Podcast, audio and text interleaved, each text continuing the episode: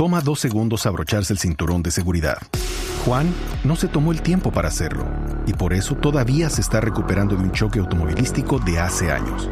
Ricky no pensó que fuera importante y su terapia física después del choque ha costado miles de dólares. Y Patricio no quería llegar tarde y ahora pasará semanas en el hospital. Abróchate el cinturón de seguridad. Son dos segundos que pueden salvar tu vida. Abrochado o multado. Un mensaje de Netza.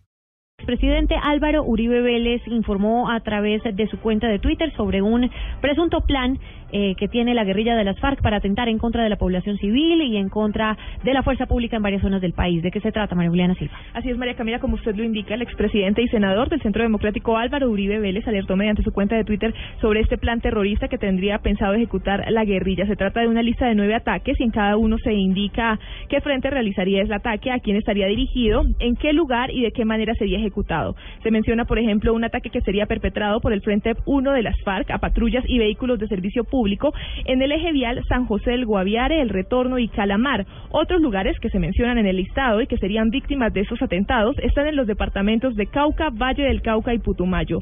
Uribe pide en su mensaje ayudar a difundir esta información y dice textualmente, ayudemos con información a las autoridades. María Juliana Silva, Blue Radio.